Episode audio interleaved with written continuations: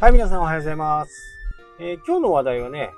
iPhone カメラについてね、ちょっとお教えしたいなと思いえー、皆さん使ってる iPhone の、まあ、iPhone じゃない方もいるかもしれないですけど、iPhone でね、撮った写真で、この間、A2 版なので、A4 の4枚分、A3 の2枚分のね、ポスターを作ったんですよ。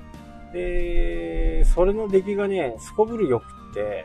もう普通のね、カメラで撮るぐらいだったら iPhone でパシャパシャ撮って、A2 版、A2 ぐらいまでね、平気で印刷できます。結構なクオリティだったんでね、僕は実は心配してたんですよね。心配してたんですけど、まあ全く問題なくって、とてもいい出来でした。A1 でもね、多分いけるかなーっていう感じですね。A2 っていうと、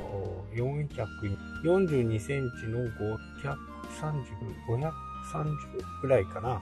そのぐらいのね、サイズに引き伸ばしても全く問題ないし、だいたいね、A2 版が今の iPhone の初期設定の大きさぐらいなんですね。画質としては。なので、それはね、十分すぎるぐらい綺麗なね、撮影が、印刷画にできました。なので、撮影さえしっかり気をつけてやればね、かなりいいポスターができる。このポスターはね、札幌で今開催されているオータムフェスタのね、お店のメニュー表のね、一部を作らせてもらったんですけど、なかなかいい出てね、我ながら満足とかね。まあ自分で作っといてね、自分を褒めるのもどうかと思いますけど、非常にいい出来。なので、えー、A2 版だったらね、iPhone で簡単にポスター、A2 版のポスターぐらいは作れますんで、そのことをね、今日はお知らせしたかったなっていうふうに思います。まあ、カメラアプリとかもね、いろいろあるんですけど、普通に iPhone の初期設定のまま、大きなままでですね、小さくしないで撮れば非常にいいものが撮れるんで、ぜひね、こう皆さんも安いなっていう。わざわざね、カメラマンを雇っていうよりも、自分で iPhone でパシャって撮って、フォトショップが思ってるような人がね、友達にいれば、A2 版のサイズにまず原稿して、それに iPhone の写真を入れ込んで、あとは字を入れる。こんな感じの手順なんで、非常に簡単ですしね。ただその時にちょっと気をつけなきゃならないのが、解像度っていうやつですね。写真の場合だと普通72ピクセルなんですけど、72dpi か。それをね、300dpi にしとくっていうのがポイントです。72だとね、全く画質が荒くなっちゃってダメなんで、300をめどにね、350、320、300。最低で300はね、必要かなと思います。これをしっかり守れば、本当にね、プロが撮ったかのごとくのポスターができる。これはもうぜひとも使っておく。カメラ屋さんとかね、あのー、量販店とかのカメラ屋さんだとね、どのくらいのサイズまで拡大できる？普通にこう、格安プリントとかっていうと、プリントパックとかね、いろいろあると思うんですけど、えー、プリントパックだと、そこそこ高いんですよね。1枚ね、1000円ぐらいしちゃうんで、知り合いのところにね、A2 版ができるようなプリンターを持ってる人がいれば、結構安くできるはず。で、フォト専用紙とかね、もう全然使わなくて大丈夫。普通の光沢紙とかね、全然大丈夫。そうなると、単価がぐっと下がるんで、そういう風にちょっとやってみるといいかなと思います。で、僕の場合ちなみに、今回は写真が素材だったんで、え文字入れとかもね、最近ね、フォトショップとイラストレーターっていうのはね、もうすごい互換性があるんで、どっち使ってるのかわからないぐらい、まあツールがちょっとち、ちょっと違うのかなとっていうのはあるんですけども、あんま変わんないんでね、イラストレーター使ってる人もね、ちょっとフォトショップでチャレンジしてみて、アドビもね、このクラウドを使うようになってね、収支が相当上がったと思いますね。前はね、買い切り、買い切りっていうか、買って、ユーザー登録して、ID を入れるとね、えー、使えるようになったんですけど、これね、そういう CD、DVD とかで買うとね、海賊版って必ず出るんですよね。で、海賊版で使えますっていうのがこれね、Adobe のクリエイティブクラウドになってね、そういったものができなくなってきてるんで、厳密にはね、できるのかもしれないですけど、アップデートができないんですね。で、複合してやることも、複合っていうか、まあ、製品版持ってて、新しくね、クリエイティブクラウドを契約するとかっていう風になるとね、これ結構なんか、僕の感覚的にはね、ID が合致してればね、問題ないのかもしれないですけど、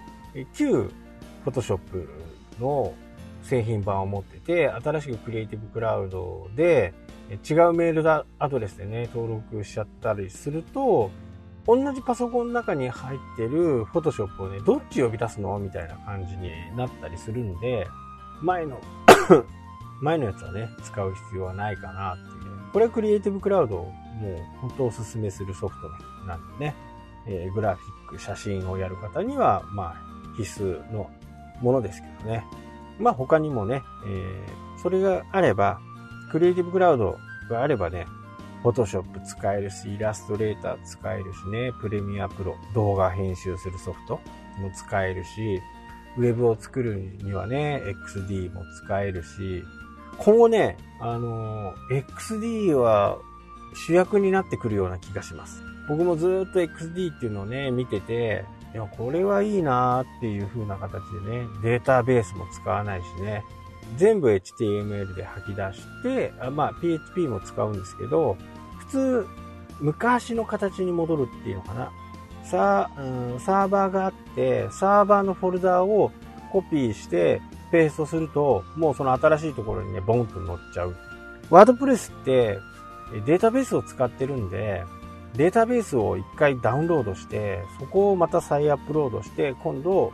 そこでね、えー、互換性っていうか、え、関係性を築いてあげない、あげて、あげなきゃダメな、まあ、MySQL っていう、ね、データベースがあるんですよ。これが結構厄介なんですよね。ちょっとやっぱり専門知識がないとなかなか難しい。ただ、この XD になればね、簡単、本当に簡単。そうして、ワードプレスを使ってる方だったらわかると思うんですけど、アクセスするときにね、えー、大抵同じような URL なんですよ。.com スラッシュの後はね、大体同じような、ログインの、ログインをするための、そのサイトのログインするための、文字っていうのがね、大体同じなんで、そこでね、スパムとかに合うんですよね。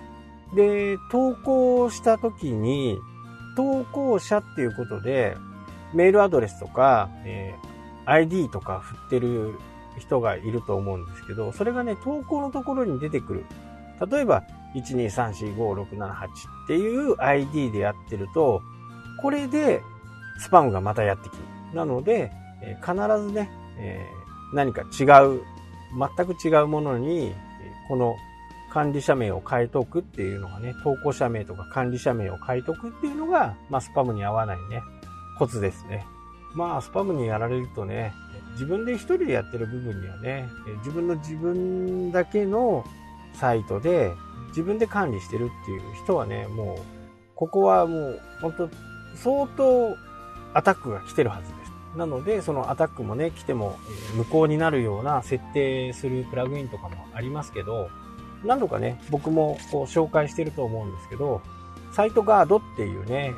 プラグインがあります。そのね、サイトガードはね、最低でも入れていてほしいなと。そうすると、アクセスするときの ID をね、ログインアンダーバーなんちゃらかんちゃらって数字をね、えー、勝手に変更してくれるんで、それ以外は全部こ